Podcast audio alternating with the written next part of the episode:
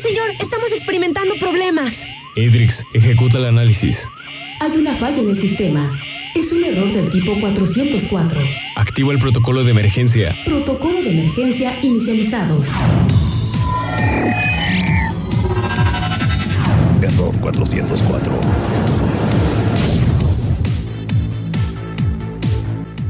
Hey, ¿qué hubo, gente? Aquí Bernardo Lara en un sábado más. Ya estamos aquí de vuelta. A ver, a ver si me escucha bien. Sí. Todo en orden. Aquí estamos en su programa de los sábados, el mejor programa de esta estación. Humildemente, humildemente. ¿Y ¿Cómo, cómo se llama este programa, Carlitos? Este programa se llama. ¿Cómo se llama? ¿Cómo se llama? Error 404. Error 404, exacto. Aunque aquí no solemos decirlo, ¿verdad? Pero bueno. Muy buenos días, muy buenas tardes. Mejor dicho, son las 14 horas con 3 minutos y 20 segundos. Y aquí estoy, como ya escucharon, con Carlitos Robles, que ya está de vuelta, con mucha, mucha energía para continuar con esto que es Error 404. Ya lo habíamos mencionado. ¿Y estás listo? ¿Cómo estás, Carlitos? ¿Cómo te la pasaste? El bien, todo bien. Aquí ya con toda la energía en el 2022. eh, como, te, como te comenté, disfrutando aquí de los eh, las luces, el espectáculo de Manzanillo y ya con todas las ganas de. De empezar. Manzanillo se ilumina, ¿no? Sí, de Manzanillo se ilumina. Y ya mucho gusto, ya tenía tiempo sin verte y mucho gusto de. Sí, de claro, claro. Siempre, siempre es un gusto verte también, Carlitos. ¿eh? Fíjate que, este, pues muchas cosas, muchas cosas han, han pasado. Ya tenemos casi un mes que no, que no había programa. Este, pues estamos tomando nuestras respectivas vacaciones. Le quiero mandar saludos a, a Pepe, Pepe Medina, que dice, este, saludos a la banda. Definitivamente el mejor, el mejor programa es lo que está diciendo para que ahí este, vayan a echarle la bronca a él o cualquier cosa, pues ahí con, Pepe. Le mando un saludo y espero que todos ustedes estén teniendo una excelente, excelente tarde. Vamos a hablar sobre los hechos que han suscitado en estos últimos días. ¿Y quieres empezar tú con, con alguna noticia, Carlitos? Sí, de hecho, eh, si eres eh, fan de Star Wars y por ahí tienes Disney Plus, eh, de hecho está ahí en, en otras plataformas, pero eh, acaba de salir la serie de Boba Fett. Si ya sigues la serie del Mandalorian, es la, continuación de, este universo eh, cinematográfico que está formando Star Wars. Acaba de salir el libro de Boba Fett, esta serie que sigue al eh, Casa Recompensas de, Star Wars. Y es- de hecho está, interesante, apenas van dos capítulos, sacan un capítulo por semana. Y si tienes una oportunidad de, de revisar la serie, está, está muy interesante. Y, sobre todo, tú, a ti te gusta eh, todo este universo, ¿no? De, Star Wars también, ¿no? Sí, porque fíjate que expansión de su universo cinematográfico con, con las series eh, están explorando más allá de, solo los sables láser y, la fuerza, porque eh, a mí me gusta mucho la ciencia ficción y creo que, como lo comentaba en, otros programas, también Dune, de hecho, Star Wars se, se inspiró mucho en Dune, que es otra de mis obras favoritas de ciencia ficción. Y sí, tiene, tiene mucho que, que explorar Star Wars. Que dices que es una space opera, ¿no? Sí, es una space opera. ¿Y tú lo recomendarías? A ver, tú eres fan de Star Wars y seguramente hayas visto más contenido de Star Wars anteriormente. ¿Tú recomendarías a la gente que no ha visto nada de Star Wars previo a esto verla Sí, o de- tendría de hecho- que, que empaparse un poco? De hecho, es interesante porque creo que lo disfrutaría más si no son, si no, si no siguen otras. si no supieran Sí, nada. si no supieran nada, porque de hecho los fans que son de Hueso Colorado a veces se enojan inclusive porque dicen, no, esto no, no pasa así y que, y que tiene que Esto ser de tiene que esta ser forma, ajá. diferente, ¿no? Y, y no, de hecho creo que se disfruta más no teniendo conocimiento de, de todo el universo y porque se puede disfrutar eh, como una serie sí, sin tener conocimiento de- del, del contexto de, de ella. Porque, porque déjame decirte que, eh, o sea, hay, hay películas que, que si bien puedes ver y disfrutar, o en este caso una serie, que puedes ver o disfrutar aún cuando no tengas conocimiento previo, hay otras películas que sí es como muy, muy necesario eh, Sí. tener alguna información previa, como me pasó con este, la película de Matrix, la... ¿Cómo se llama? Matrix Eh, Re- Resurrections. Res- ¿No es Resur- Resurrections? Matrix Revelations. Bueno, la, la Sí. última, la última que salió, ahorita la que está ahorita en el cine, ¿no? Me invitó eh, mi buen amigo Juan Cal Problematic, como me gusta decirle, pero eh, bueno, se llama Juan Carlos Ordaz. Ahí le mando un saludo, no me estará escuchando, pero ahí luego le diré que le mandé un saludo. Nos invitó eh, a ver la película y yo la verdad, eh, o sea, iba, iba con muchas este, ganas de verla, ¿no? Porque es Matrix, es Keanu Reeves, ¿no? El detalle es que yo no he visto ninguna de las películas anteriores de Matrix. Y la verdad, yo me quedé dormido a media función. Sí, ya, o sea, aparte que estaba cansado, Sí. eh, no entendía mucho de lo que estaba pasando. eh, sí, o sea, Sí, no, de, de hecho, tengo amigos que les pasó lo mismo con Dune. O sea, no, no es, digo, no es problema de ellos o que les aburra, sino como dices, no, no entienden el contexto porque es hay películas que necesitas tener el contexto contexto, anterior. O sea, como, como cuando dices, oye, el chiste viene en DLC o qué onda. Pero sí, es, Sí, o sea, es ese tipo de películas que creo que a veces pierden su valor propio porque están conectados a un universo más grande. Entonces, creo que es el- ese es el problema de las películas actuales, que tienes que tener todo el contexto para poder disfrutarla. Por ejemplo, el, el otro día vi, vi un este. O, o sea, de, de estas publicaciones que hacen luego de. eh, para ver la película de Doctor Strange in the Multiverse of Madness, ¿no? Y salen las de X-Men, las de. las de. O sea, salen las, las Sí. de X-Men, las de Deadpool, o sea, todas las, las Sí. de superhéroes que han existido, tienes que verlas, ¿no? O sea, Sí. y es una locura en realidad. Es, es im- bueno, no es imposible, pero. O sea, si eres alguien casual que quieres Sí. ir a verla y me vas a decir que tengo que ver 50 películas antes de ver esa, está muy, muy cañón, ¿no? Sí, es, es como lo mencionas. Si, si no eres fan de Star Wars y no sirve, pues, y, y no sigues la, la franquicia, eh, yo creo que puedes disfrutarla como una obra de, de ciencia ficción cualquiera, sin, sin tener eh, conocimiento. De hecho, tengo amigos que les gusta y no, no siguen Star Wars y, y también eso es, este, pues sí, es disfrutable. Es, eso es el, el fin de, de cualquier película, ¿no? Y sabes que también es incluso, o sea, al menos para los fans, que es muy disfrutable las referencias. Sí. Por ejemplo, eh, las películas de... Parte del éxito, perdón, de lo que fue Spider-Man. Ah, exactamente, Sí. o sea, hubieron muchas referencias, a ver, como el de... ¿Ya podemos decir spoilers? Sí, ya, ya, ya. A ver, si no, si no han visto, vamos a empezar a hablar de spoilers de la película de aquí en adelante. Ya pasó mucho tiempo. Sí, sí, sí. Tuvieron ya casi un mes de que se estrenó. Ya, si no la vieron, ya. No manchen tampoco. A ver, entonces, bueno, eh, la parte donde dice, ¿sabes? Yo también tengo algo de Sí, científico. es- eso, eso fue mucho fanservice, lo que le dicen. Por supuesto. Sí, o sea, toda la ajá. película, la verdad, hay que reconocerlo, fue mucho fanservice. Sí, recordemos que fanservice es, es eso que... Es Eso es como cuando la casa productora de la película le da lo que eh, quiere le da a- lo que quiere a los, sí, a los espectadores. a los espectadores o a los fans, ¿no? Bu- Bueno, no solo de las películas, también en los videojuegos pasa, ¿no? Eh, ¿Cuál otro, cuál otro otra referencia recuerdas tú de la película? De hecho hay varias, pero de la que más recuerdo es, es esa la- el, el meme ese famoso del... Ah, está la de también la de Electro, cuando Andrew Garfield se quita la máscara y le dice, Ah, creí que eras negro. sí, Seguramente de- habrá un de Spider-Man negro por ahí. Y es una referencia al, al, al. Spider-Man de Miles Morales. Eh, ¿Cuál otro? A ver, ¿cuál otro más? De hecho, salió? también, no sé si puede hacer referencia cuando en el cielo se abre el portal y aparecen todas las siluetas. De Ah, hecho, de los villanos. Sí, sí, todas las vale siluetas como puede aparecer Craven el cazador, de hecho aparece Black Cat, Sale Rhino. Ah, pero eso es como una versión alterna. Sí, que son como no como la de. Amazing. Spider-Man. O eh, también cuando eh, dicen lo de la referencia a Venom, que dice, no, yo peleé con un extraterrestre Ah, sí, con que un era como una jalea negra, ¿no? Sí. Eh, ¿Cuál más? Hay, hay muchas otras, Sí, sí, pues, sí. pero... O como cuando le dice el. Doctor Octopus, le dice a Peter, a, a Toby, o, sea, al Peter de Toby, le dice, qué grande estás, muchacho. Trato de mejorar. O sea, y es algo, un diálogo que eh, le dijo también en la película de Spider-Man 2. Y fíjate que ese tipo de cuestiones le agrega un valor sentimental, sobre todo si has seguido la franquicia durante mucho tiempo, porque Por no es, lo, no es lo mismo que lo vea alguien de, por ejemplo, decir, digo, los, los disfrutan igual, pero no es lo mismo que por mi sobrino de 10 años, a que yo que tengo 25. Que viste, te, Sí, te le- chutaste sí, todas las películas. Todas las películas. Por ejemplo, hay gente, los más jóvenes que no saben quién es este Toby. Toby ni. Andrew. Y, pero creo que es- eso le da más valor a, a la, a la película, el, el tiempo que, que llevas viendo la franquicia. Por supuesto, y hay otros casos como por ejemplo la película que salió recientemente de Resident Evil.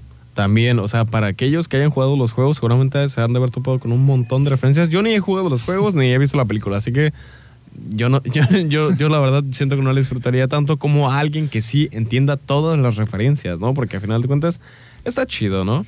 Y eh, bueno, pero ya nos estamos desviando un poquito del tema. ¿Qué otra cosa eh, aconteció? Bueno, aquí eh, quiero hacer un, un pequeño paréntesis para comentar esta, esta nota que, que fue una, una desgracia, una tragedia, que eh, dos menores de edad perdieron la vida en Oaxaca Esto eh, tratando de hacer un reto de TikTok que se llama el eh, Blackout Challenge, ¿no? Eh, consiste en simular eh, un ahorcamiento al colocarse un cinturón en el cuello y apretarlo hasta perder el conocimiento, ¿no?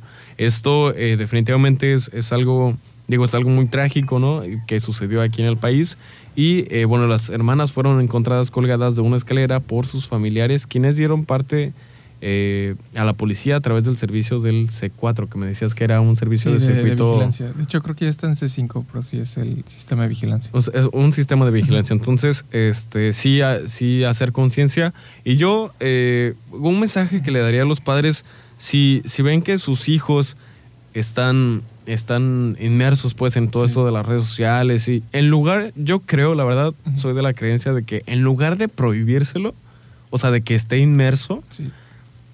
Lo, lo eduques, es decir, le Sí. digas que hay riesgos, o sea, trates de dialogar con él, no nada más Sí, o sea, prohibirlo. no, no, no, no fomentarle el miedo a las redes sociales, sino de educarlo de tal manera que sepa de las consecuencias y de que también, eh, como dices, medir los tiempos de, de usar la aplicación y de que no, no todo en Internet es, es cierto, no todo Claro, puede y, ser. y no todo es malo, ni todo es bueno. O sea, hay, hay que eh, fomentar que desarrollen su criterio para decir, oye, esto es peligroso, ¿no?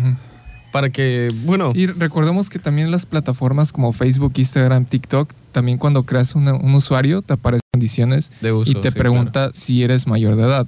En- recordemos que en varios países aquí en Latinoamérica no seguimos, no seguimos mucho esas indicaciones y de hecho en países como Estados Unidos sí, sí, es, sí eso está a veces hasta penado por la, por la ley, pero sí recordemos que si van a usar ese tipo de, de aplicaciones, eh, que sea con supervisión.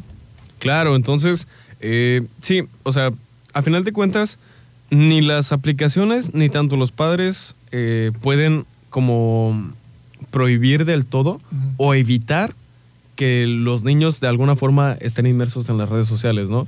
Y entonces, eh, sí, bueno, si, si ya no puedes prohibirlo, no puedes bloquear como esa, esa entrada, pues al menos edúcalos, ¿no? O sea, es para como lo que comentábamos la que vez hacer. pasada con lo de los videojuegos, que varios presidentes comentaban que era lo que incitaba a la violencia. Ah, Pero, o sea, claro, no sí. vas a no vas a cesar la violencia si le quitas el videojuego a un niño, o sea, eso es un factor de varios, no no vas a no vas a quitar ese problema de raíz. Entonces, eso es lo que comentaba, tienes no tienes que incentivar ese miedo, sino de educarlos a que lo utilicen de cierta No, y aparte las redes sociales pueden llegar a ser una herramienta muy, muy eh, poderosa, ¿no? Si la, si la sabes utilizar. Pero bueno, ahí eh, yo les paso, les paso el dato, ahora sí que cada quien evalúe su situación y actúe correspondientemente. Eh, otra cosa, bueno, Hideo Kojima dice que trabaja en un título AAA que todos querrán jugar. Esto es lo que dice mi compa, ¿no? El, el Hideo. Eh, Hideo Kojima es, es un... eh, artista de videojuegos. de un artista de videojuegos muy popular, es, es japonés, ¿no? El, el, el cua- el cuate este. Y eh, es reconocido por de repente hacer juegos medios, medios raros, como su última creación, sí fue su última. Death Stranding. La de Death Sí, Stranding. Medios abstractos. Que, no sé, es, es un concepto bien abstracto, o sea, es de un sujeto, yo la verdad no recuerdo Sí. bien la historia, pero es una, una persona que tiene que, es como un mundo postapocalíptico. Sí. Y bebé, tiene que ¿no? hacer como pedidos, pero tiene un bebé haciendo una cápsula en el, en el pecho. No, eso es algo muy raro. Sí. Aparte del, o sea, del arte, Sí. el concepto del juego, o sea, es como... De hecho, me, me cae bien, me cae bien porque lo sigue en Twitter y una vez tuiteó que está a favor del, del Snyderverse, que lo restauren. Ah, del... del De las películas de Snyder. sí. Del DCU. Sí, él, él- él le gustaban esas películas y yo lo sigo en Fíjate. Twitter. Ah, pues qué buen referente. Pues ahí está, mi compa está haciendo un, un juego AAA. Vamos a ver qué es lo que saca. Por favor, espero que no esté bajo sustancias alucinógenas.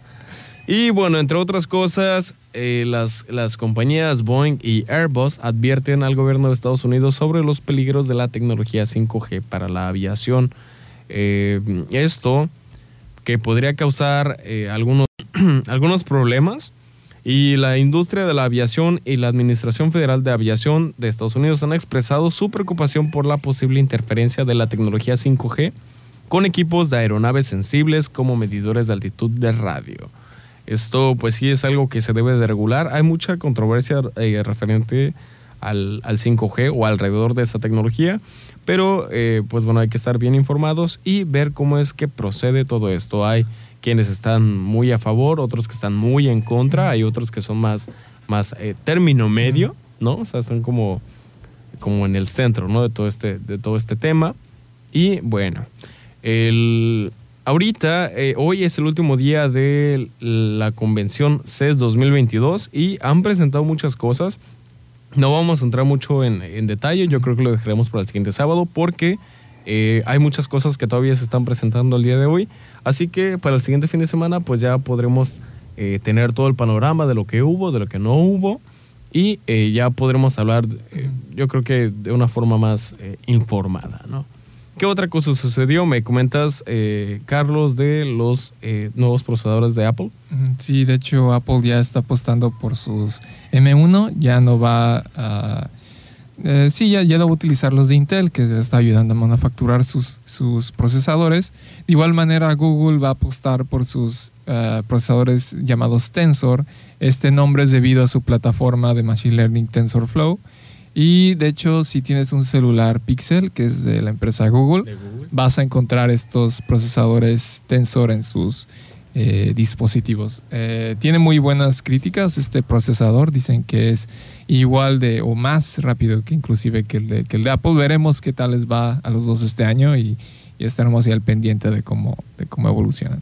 Muy bien, pues con esto acabamos con las noticias y por último eh, quiero comentarles que en las ofertas de videojuegos de esta semana, Epic Games está, ya saben que Epic Games es una, eh, una eh, compañía de videojuegos eh, que es dueña de Fortnite.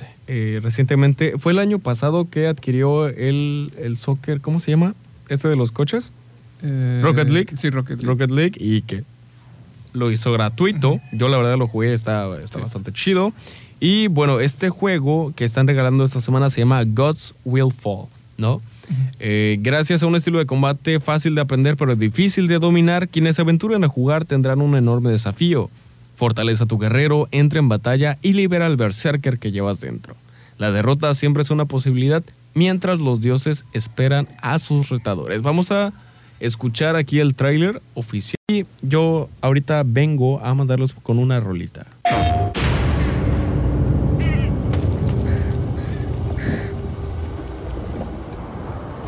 404.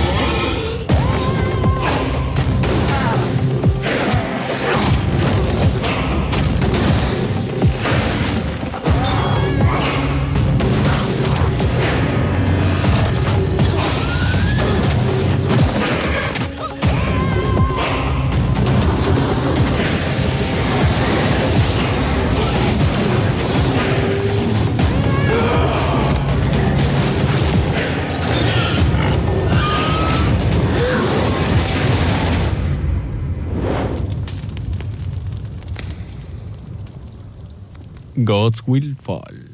Ah, ¿verdad? Ah, ¿verdad? PlayStation. Ay, ya, ya, ya, cállate. A ver, pues ahí está el tráiler. Yo, la verdad, pensaba que tenía voz. Discúlpenme ahí si no escucharon este, de qué trataba. Eh, le mando un saludo a Maya Rodríguez, que ahí dice saludos. Me está comentando por WhatsApp. Entonces, nos vamos con una rolita. ¿Te parece bien, Carlitos? Sí, me parece bien.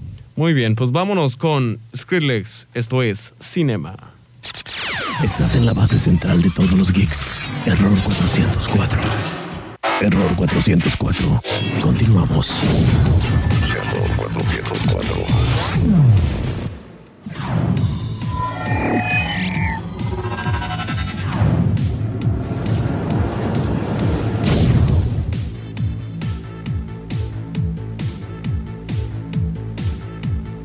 Son las 14 horas con 30 minutos y 45 segundos. Ya estamos de vuelta aquí en su programa ¿Quién es una para juzgar? Caballeros y damas eh, sintonizantes que ahorita mismo me estén escuchando, si eh, todavía no, si no alcanzaron a escuchar el programa completo desde el inicio, pueden escucharlo a través del Spotify de la radio. Nos pueden encontrar como Radio Turquesa 92.9. Ahí van a encontrar en más o menos una hora después de que acabe el programa un iconito morado. Eso significa que ese es un programa del error 404. Así que ustedes eh, vayan y pueden seguirnos también en nuestra página de Facebook como arroba error 404 FM, donde publicamos contenido geek y de su preferencia. También pueden seguir la página de la radio como arroba turquesa 929. Así que vamos a continuar con el tema. ¿Cuál es el tema que vamos a tocar ahorita mismo, Carlitos? Este conflicto que hay entre China y Elon Musk. Ay, ese Elon Musk. Si diario lo traemos en salsa. O bueno, cada fin de semana. Sí, cada programa. La queja de China ante la ONU contra los satélites de Elon Musk por el riesgo de colisión. Hace rato estábamos hablando, Carlos y yo, fuera del aire, sobre eh, este programa que es eh, programa, perdón, este problema que es un fenómeno espacial, fenómeno concretamente de la basura espacial, ¿no?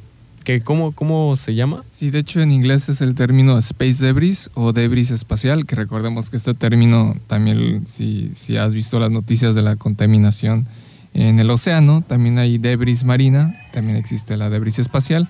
¿Qué es esto? La debris espacial es toda la basura eh, en el contexto espacial.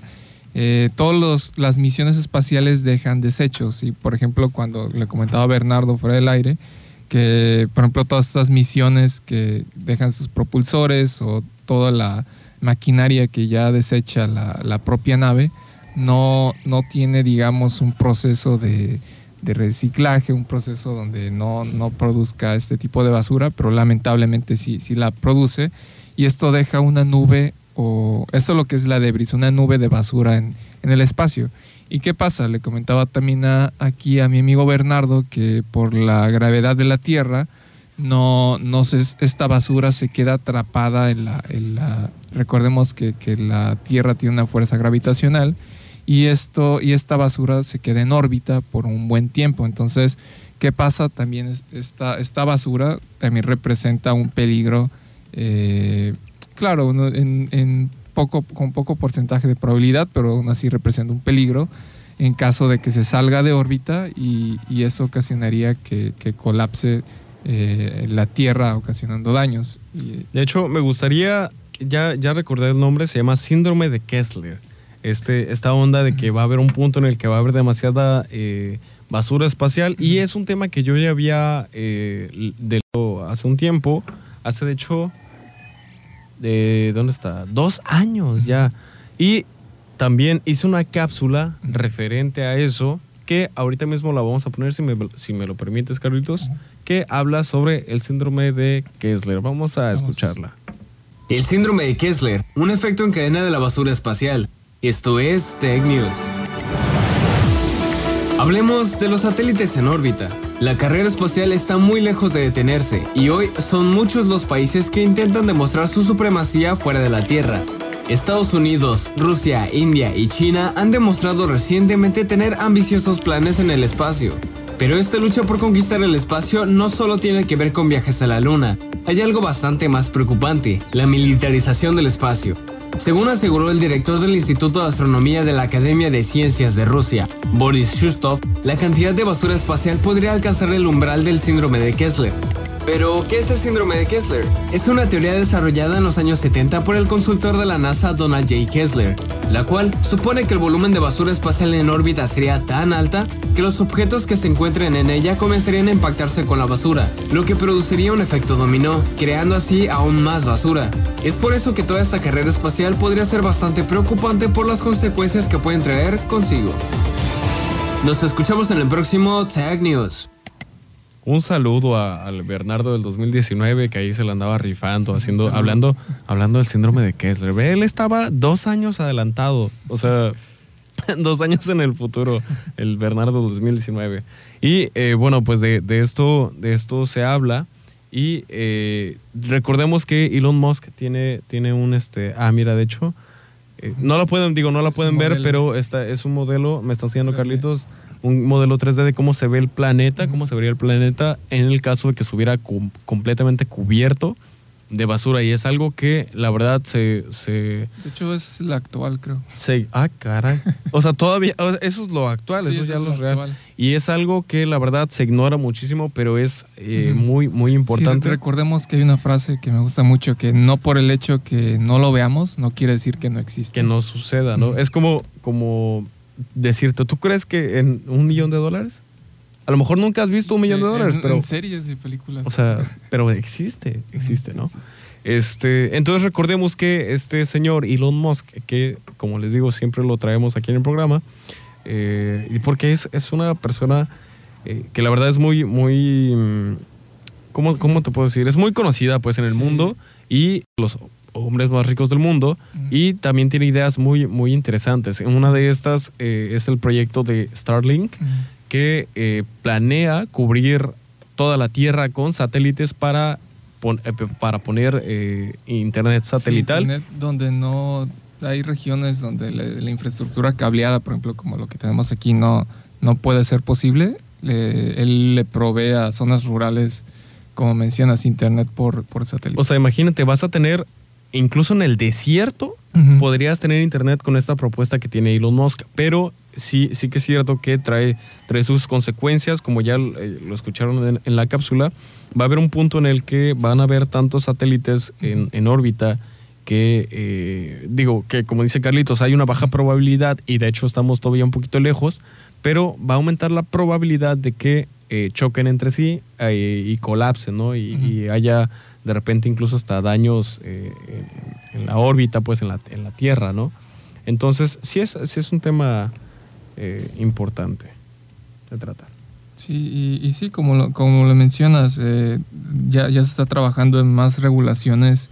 está la, no, no recuerdo el nombre exacto, pero está hay comisiones de, telecomunicaciones, de transportes en, en cada país, y se está trabajando más en, en poder regular este, este tipo de, de- de material en el espacio. Recordemos que casi todos los servicios que nosotros usamos referente a telecomunicaciones va a haber detrás una infraestructura de, de satélites, aunque utilicemos ya sea fibra óptica, eh, eh, tecnología inalámbrica, siempre detrás va a haber este, va a haber esta infraestructura de, satélites, ¿no? Entonces, eh, digamos, China se, se quejó ante la Organización de las Naciones Unidas referente a este tema de Elon Musk. Y pues bueno, Elon eh, obviamente defendió que el espacio es enorme y que hay sitios para, sitio para miles de millones de satélites, sin mencionar específicamente eh, que esto fuera, eh, o sea, como si fuera una respuesta hacia, el- hacia la queja de China, ¿no? Yo creo que lo que estamos experimentando ahorita, no, no si igual estamos ambos muy pequeños, estamos experimentando otra carrera espacial, otra guerra fría, pero ahora entre China y Estados Unidos, porque recuerda que la guerra fría fue esta, eh, pues digamos, una competencia tecnológica de, del- o la llamada carrera espacial entre Rusia y, y Estados, Unidos. ¿no? Para llegar a la luna. Sí, y ahor- y ahora creo que es más una, una guerra espacial, pero más de, de telecomunicaciones, de ve- ver quién domina el, El espacio, Sí, el ¿no? Y sobre todo con esto, eh, esta tendencia que es a comercializar los viajes espaciales, ¿no? Que era de lo que estábamos hablando también fuera del aire. Que eh, Blue Origin, de hecho ibas a comentar algo de eso, ¿no? Sí, de Sobre hecho Blue este Origin. año eh, comentamos Origin ya va a comenzar formalmente sus, sus viajes al espacio de manera eh, con, con índole turístico. Ya vas a poder viajar ¿Qué? al espacio. Perdón, eh, eh, paréntesis, Blue Origin es la eh, empresa espacial de Jeff Bezos, el dueño de Amazon. Ahora Y, sí, y continúa. también, este, como comenta Bernardo, es, es de Jeff Bezos y también es inversor Elon Musk. Y recordemos que esta empresa lo que busca es fomentar los viajes comerciales al espacio y que si tú tienes por ahí guardados unos 10 millones de, de dólares, puedes aventarte un Ah, sí, viajecito o sea, al espacio. Es en- más, vamos a transmitir el error 404 desde el vamos. espacio, ¿no? Sí, ahí- común, ¿no? Si, si, si ahí tienes guardado unos 10 billones de dólares, pues viajar al espacio. Y no sé, me parece interesante que todo lo que vemos a veces en la ciencia ficción eh, se está volviendo cada vez más eh, real. Pero como mencionamos, todo, todo esto va relacionado a lo de la, la basura espacial, ¿no? Que como no, como es algo nuevo y está empezando a, a tener auge, vamos a, va- van a tener que haber más regulaciones en cuanto a la basura espacial. Claro, porque ahorita como tal, eh, creo que no hay, no hay eh, nadie que se dedique o ninguna institución de las naciones que se dedique a, a regular el tema De hecho, ¿no? de hecho ahorita me, me- me recordaste lo que te comentaba de, de esta película que, que vimos, la de Don't Look Up, la de No Mires Arriba. Ajá. Sí, que mencionan todo este tema de los asteroides y meteoritos. Eh, no sabía que existía esta agencia estadounidense, est- esta organización dedicada a la, a la seguridad de... A la seguridad espacial. No, a la seguridad espacial, eh, creo que sí se llama, de, de si, de si hay posibles impactos. Entonces, creo que ellos también se dedican a rastrear la space debris o la basura espacial en caso de que se salgan de órbita, pero sí creo que sería cuestión de desarrollar más organismos relacionados a eso. Claro, sí, sí, sí, porque eh, si bien es algo que así a, a corto plazo no, no le vemos algo negativo, pero a largo plazo pues puede afectar mucho. Sobre todo, por ejemplo, que eh, qué curioso, ¿no? Que Elon Musk eh, planea colonizar Marte, entonces Sí. digo, es, es- hay que, hay que eh, echarle un ojo. No, no voy a decir preocuparse, pero sí este, echarle un ojo a mi cuate porque igual eh, muchas personas lo ven, lo ven como un visionario y a lo mejor sí, Sí. es un sujeto visionario, Sí, ¿no? De pero hecho, muchos le llaman uh, businessman, hombre de negocios, pero yo, cre- yo creo que más que un hombre de negocios, hay otro término que, que leí por ahí. Él es, un, él es un industrialista, no es un hombre de negocios. Un, un industrialista es alguien que revoluciona la, la industria y que no, no solo está enfocado en la parte de negocios, sino en la parte de la tecnología. Claro, igual que, eh, o- bueno, otro caso creo que sería eh, Mark Zuckerberg, Mark ¿no? Zuckerberg, con todo esto de Bill- Gates. Eh, digo que Bill Gates ya, ya es, este, yo creo que más que nada él, él lo fue al, a- en, en el inicio de, de Sí. su carrera, ¿no? Junto con, con Steve Jobs, o bueno, a, a la par, mejor dicho. Y eh, pues ahorita sí hay, hay muchas, eh, muchos exponentes de, de, de Ah, esto, pues, a- Sí, de, de pues, hecho, gente creo que- visionaria, creo ¿no? que muchos olvidan de este, no, sé- no sé si sepas, ol- olvidé su nombre, del fundador de Ethereum. De hecho, es un ruso como de Vladik, no recuerdo cómo.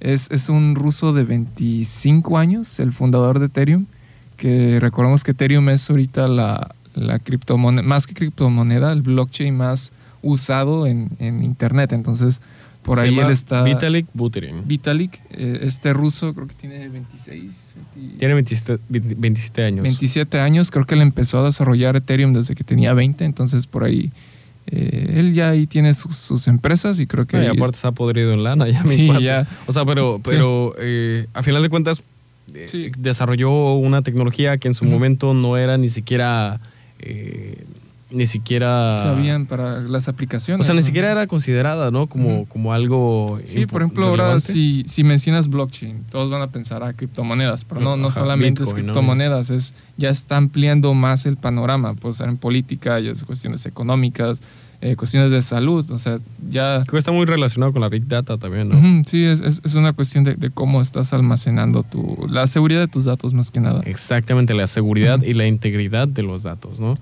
Bueno, pues eh, hasta aquí vamos a dejar este tema. Vamos a irnos a una cancioncita que eh, me la pidió aquí Carlitos, que se llama. ¿Cómo se llama? Tú Se presenta. llama Genghis Khan. Genghis Khan de Mike Snow. Ustedes están escuchando el retrovisor. Estás en la base central de todos los geeks. Error 404. Ya volvemos. Error 404. Continuamos. Error 404. Son las 14 horas con 51 minutos y 43 segundos. Estamos ya de vuelta en su programa de los sábados sin sostén. Bueno, a ver, vamos a... eh, primero quiero, quiero recordarles que si no alcanzaron a escuchar el programa completo, pueden escucharlo a través del Spotify de la radio. Pueden encontrarnos como eh, Radio Turquesa 92.9 en Spotify y ahí van a encontrar el podcast subido. Van a encontrarlo con un, un iconito morado y eh, ese va a ser el identificador de que es el error 400. Recuerden que también pueden descargar el podcast y pueden escucharlo mientras van al gimnasio, corren o hacen otra actividad. Exactamente, o sea, porque aquí hay que hacer multitasking, ¿no? Y a- además es bueno de repente cuando, cuando estás este, en la caminadora o algo así, de escuchar algo que, que te nutra, ¿no? Que te Sí, nutra. Y también como recuerda que, que si nos están escuchando mientras manejen, no dejen de estar al pendientes de- del volante. Exactamente, no se distraigan. Bueno, a ver, entonces vamos a continuar con los temas Y en este caso vamos a hablar acerca de los NFTs. NFTs y después de, de terminar este tema vamos a hablar sobre tips para que la carga de tu celular dure más. Así que esténse al pendientes. Vamos a darle al tema de los NFTs. Carlitos, te voy a dar eh, la palabra para que inicies el tema. Sí, pues más que nada era donde nos habíamos quedado la vez pasada, que hablamos sobre ese tema de los NFTs, que habíamos quedado que eh, ya ves que esto fue como una burbuja que explotó el, el año pasado, donde varias personas, de hecho, invirtieron millones de dólares en, en estas imágenes que pueden parecer sin valor, pero eh, creo que millones de dólares en, en imágenes que puedes hacer inclusive en Paint. Y no sé, me pareció interesante y me puse a investigar más del tema porque de hecho no, no sabía que era un NFT. Y como recapitulando, un NFT es un non-fungible token, que, eh, que quiere decir en español que es un token no fungible, que a diferencia de cuestiones como Bitcoin o Ethereum, otras criptomonedas, estos tokens no fungibles, como su nombre lo indica, no pueden ser eh, convertidos a otra, a, otra cryptocurrency o otra de, de, de valor, solamente se quedan como NFTs. Entonces, eh, ¿para qué se usan actualmente? Eh, mucha gente usa eh, sitios web como Ocean, no, creo que Ocean NFT, donde puedes vender tus obras digitales de- o arte digital por eh, Ethereum. La, la blockchain que se utiliza más en estos sitios es, es, eh, Ethereum precisamente. De la que estamos hablando hace rato. De, de Vitalik, este, este joven emprendedor.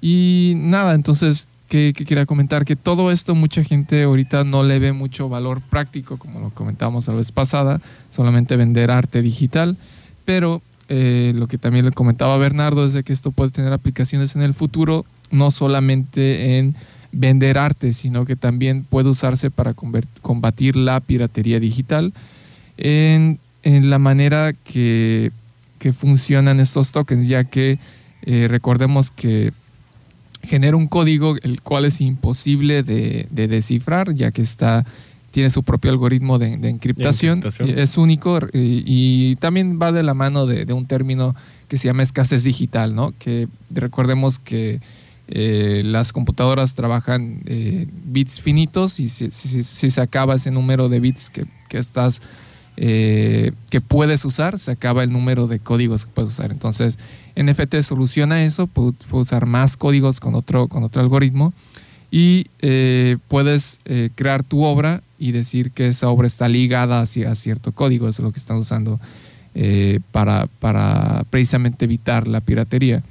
Y también ligado con esta cuestión del meta, metaverso que estaba comentando con, con, con Bernardo, ya eh, es otro concepto que, que si estás en el 2022 y no lo has escuchado, lo vas a seguir escuchando demasiado este, este término.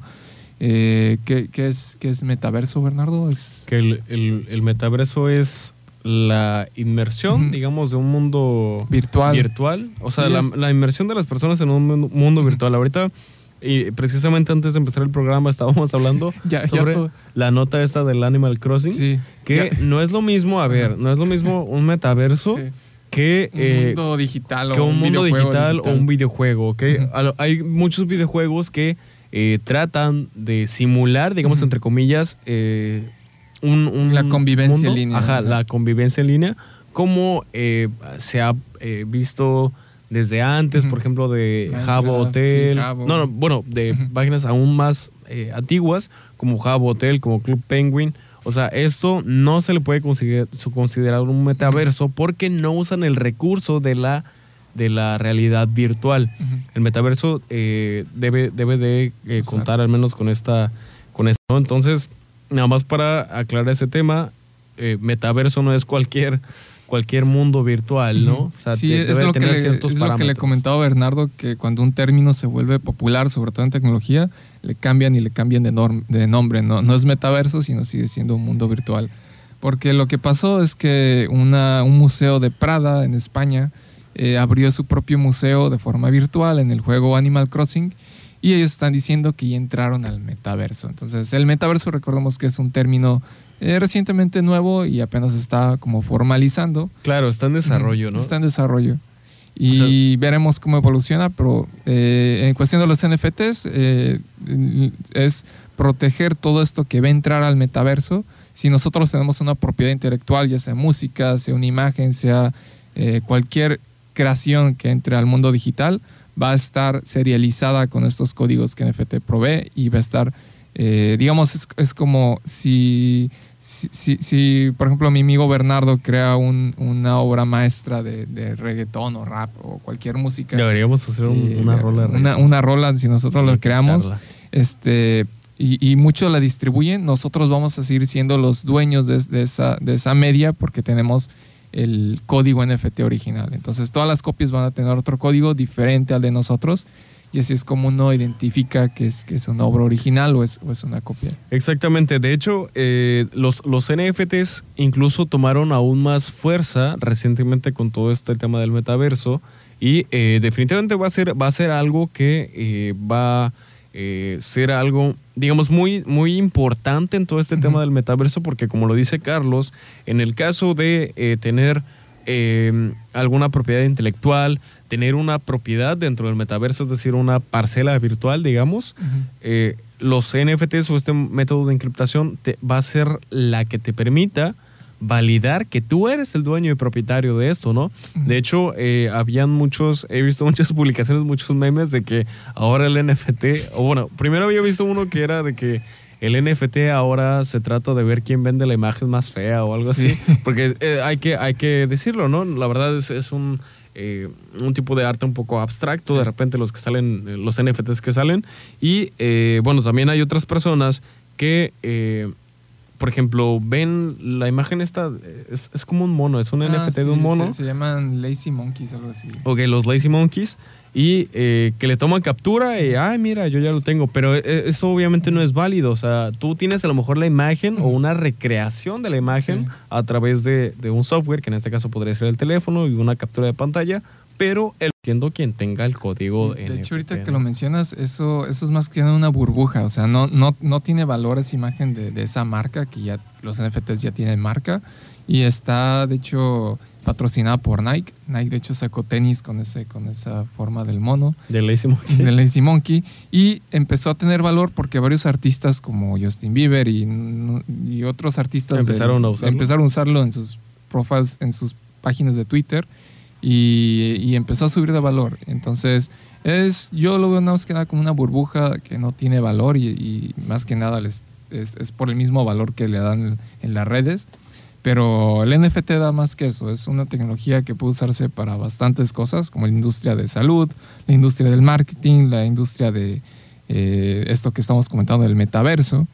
Y también comentamos la vez pasada que inclusive se puede usar para la votación en línea, la votación claro, virtual. Claro, para, para evitar la, la, perdón, la, la, la replicación de los de votos. Los votos, sí. De hecho, es un, es un sistema, eso es muy importante lo que acabas de decir, o eh, bueno, podría ser un sistema que uh -huh. eh, de, de, ser muy bien implementado podría evitar la eh, todo, todo este tema de la corrupción uh -huh. en temas electorales porque eh, recordemos que el, eh, por ejemplo el, los NFTs, los, los, blockchain, este tipo de tecnología eh, no se guarda como en un solo servidor. Entonces, digamos que si en un sistema, en una base de datos, de convencional, cualquiera, o sea, no, eso no lo evitaría porque cualquier persona podría entrar y cambiar ahí, ajustar los valores, sí. pero en el caso del blockchain es distinto porque se están, digamos, ligados, los están datos. ligados los datos en distintos servidores, uh -huh. eh, que en este caso serían distintas uh -huh. computadoras. Al, al, sí, o sea, eso es un tema gigantesco, es precisamente llegaremos al tema de minado de datos, que minado de datos es lo que comentábamos en programas pasados, que es la acción de una computadora con mucho poder de procesamiento que averigua el valor del encriptado de, de la siguiente cadena, por decir, ah, la, el siguiente valor de, de, de, la, de, la, cadena siguiente es este, y, y ese lo manda al, a quien lo necesite, y eso es precisamente el minado, es eh, descifrar el valor de la, de la, siguiente cadena de bloques. No es, no es un tema complejo, de hecho, eh, bueno, sí, sí de repente es, es hasta necesario usar un poco de tecnicismos, pero eh, yo sí, yo sí los invito a que, eh, sobre todo si eres una persona eh, entusiasta de todo este tema de la tecnología, normalmente gente joven, pues, eh, pues te, te, adentres, ¿no? Investigues mucho,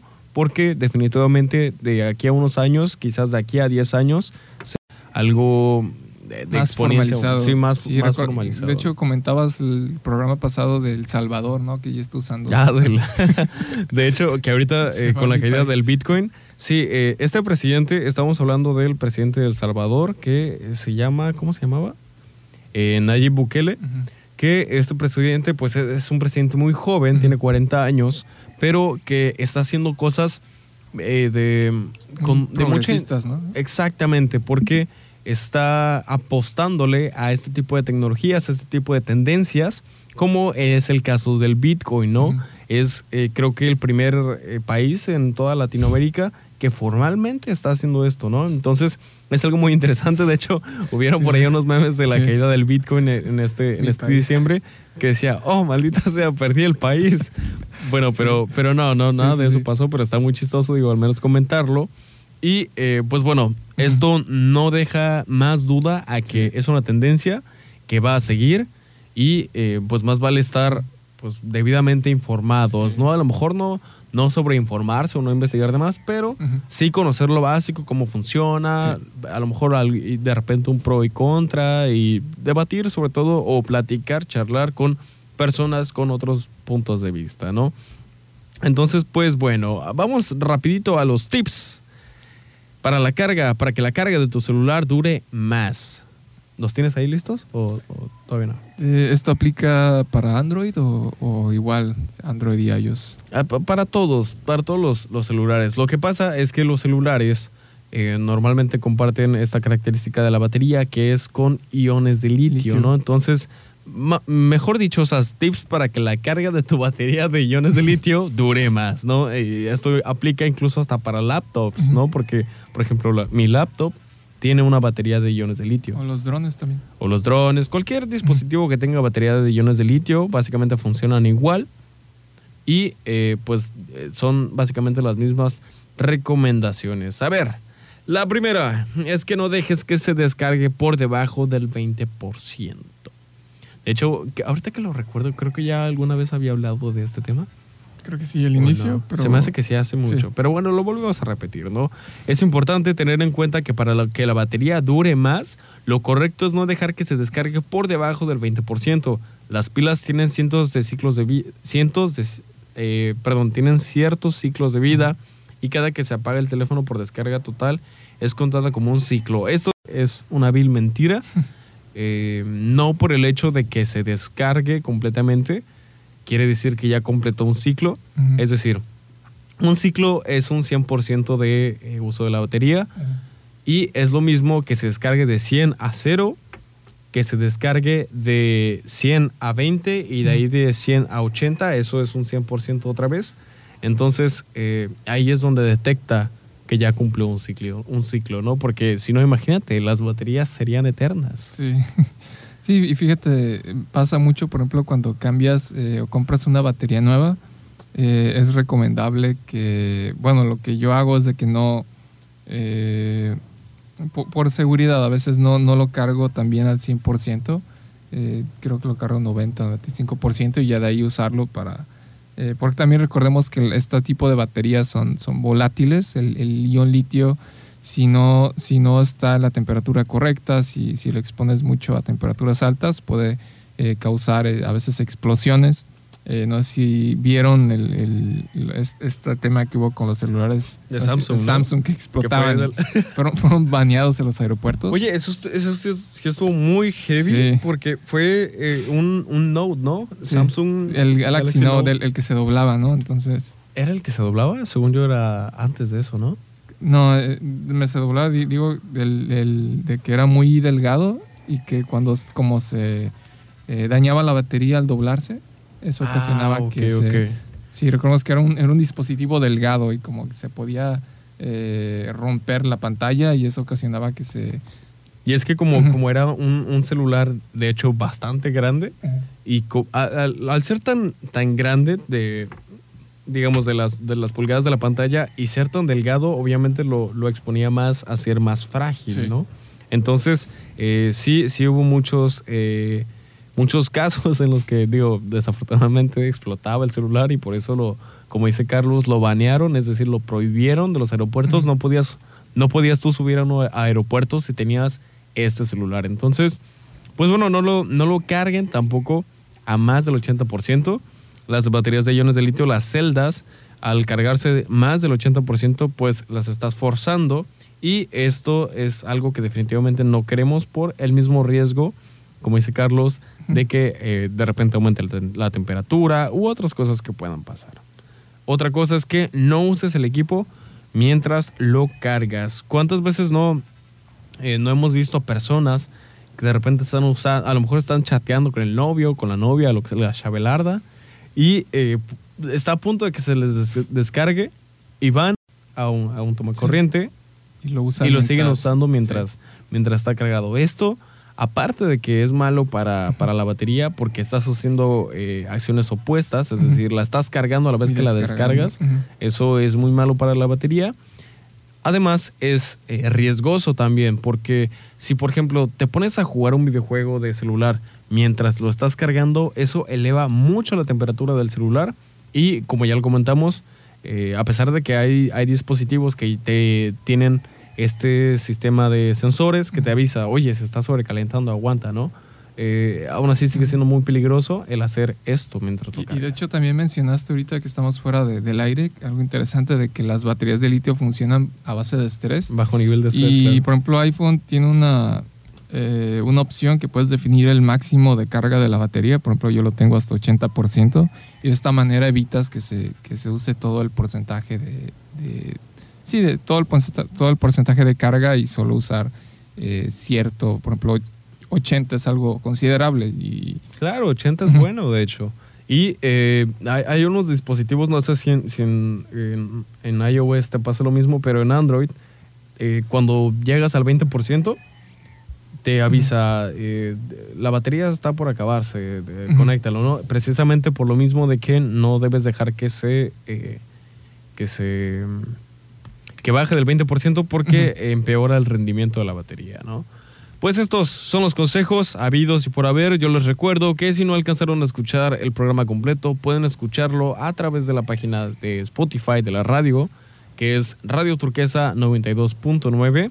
Ahí van a encontrar eh, el iconito de este programa, que es un iconito morado que dice Error 404, para que puedan identificarlo. Como quiera va a estar el título y la fecha, para que no haya falla. Los invito también a seguir la página de Facebook como arroba error 404 FM y también la página de la radio que es arroba turquesa 929. Yo agradezco mucho a Carlitos por acompañarme este sábado. al contrario, muchas gracias Bernardo y nos vemos el siguiente programa. Pues nos vamos, son las 15 horas con 10 minutos y 45 segundos. Yo los dejo con esta canción que es Animals de Martin Garrix. Ustedes están escuchando La Gusguera.